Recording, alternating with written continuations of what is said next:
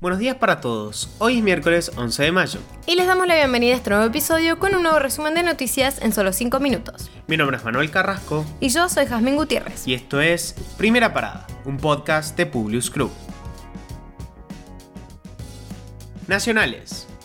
El presidente Alberto Fernández arribó ayer junto a la comitiva de funcionarios que lo acompañó al aeropuerto de Barajas en Madrid para dar inicio a la gira europea que tendrá lugar esta semana en España, Alemania y Francia. Al llegar en entrevista con el diario El País, avivó aún más la interna oficialista declarando, cuando fue interpelado por las críticas de Cristina Kirchner, creo que es una mirada parcial absolutamente económica que desatiende todos los que nos tocó pasar en el medio. Vivimos una pandemia, una tragedia que la humanidad vive muy de tanto en tanto y que se ha llevado 6 millones de vidas en el mundo, más de 100.000 argentinos, y con todo logramos que ningún argentino se quedara sin la atención médica que necesitaba.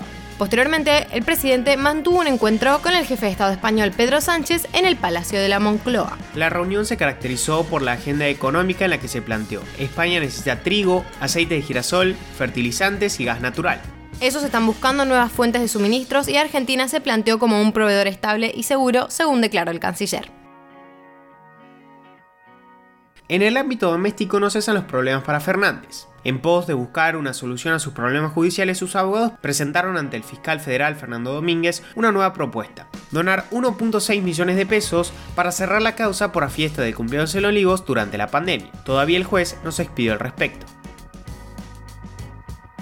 El gobierno dio comienzo este martes a las audiencias públicas para analizar nuevos aumentos en las tarifas de luz y gas con segmentación incluida a partir de junio.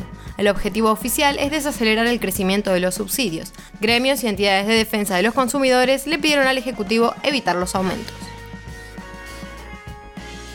La mayor movilización por reclamos al gobierno de Alberto Fernández comenzó el día de ayer en la ciudad jujeña de La Quiaca y en Ushuaia, Tierra del Fuego. La marcha federal está organizada por los movimientos sociales nucleados en la unidad piquetera y culminará el jueves 12 en la Plaza de Mayo. Los dirigentes estiman que marcharán unas 300.000 personas, pero que al centro porteño solo ingresarán unos 100.000 manifestantes. Internacionales. Elon Musk dijo el martes que revertiría la prohibición de Twitter sobre el expresidente Donald Trump cuando se concrete la operación de compra de la red social. Las prohibiciones permanentes deberían ser extremadamente raras y realmente reservadas para cuentas que son bots, estafas, cuentas spam, etc. Creo que no fue correcto prohibir a Donald Trump, dijo Musk durante una conferencia. El oligarca ruso Alexander Subotin, ex gerente principal de la compañía energética Lukoil, fue hallado muerto el domingo en el sótano de la casa de un chamán en Mitishchi, una ciudad al noreste de Moscú. Subotin se suma a la lista de oligarcas rusos que mueren de manera sospechosa mientras continúa la invasión rusa de Ucrania. Al parecer, habría sufrido un ataque al corazón. Emmanuel Macron discutió este martes con el primer ministro húngaro Víctor Orbán sobre las reservas de Budapest al embargo que la Unión Europea estudia contra el petróleo ruso. La alta dependencia del crudo ruso de países como Hungría, Eslovaquia, Bulgaria y República Checa impide por ahora un acuerdo en el seno de la Unión Europea sobre ese embargo, ya que esos países piden plazos específicos más largos para adecuar su estructura energética. La propuesta de la Comisión Europea presentada la semana pasada aspira a prohibir las importaciones de petróleo ruso en la Unión Europea seis meses después de la entrada en vigor de las sanciones.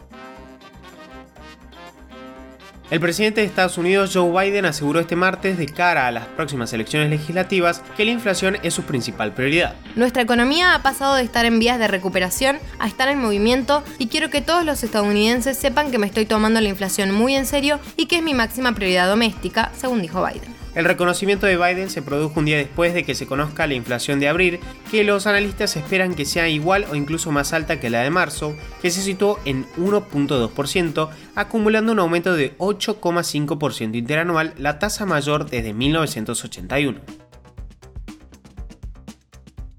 Nuevo motín en una prisión en Ecuador dejó al menos 44 internos muertos y una decena de heridos, mientras que un centenar de reclusos logró fugarse en medio de la violencia y que parece expandirse por las cárceles del país. El motín ocurre a un mes del registrado en la cárcel de Cuenca, que dejó 20 reclusos fallecidos y al menos otros 10 heridos. Los problemas son absolutamente recurrentes.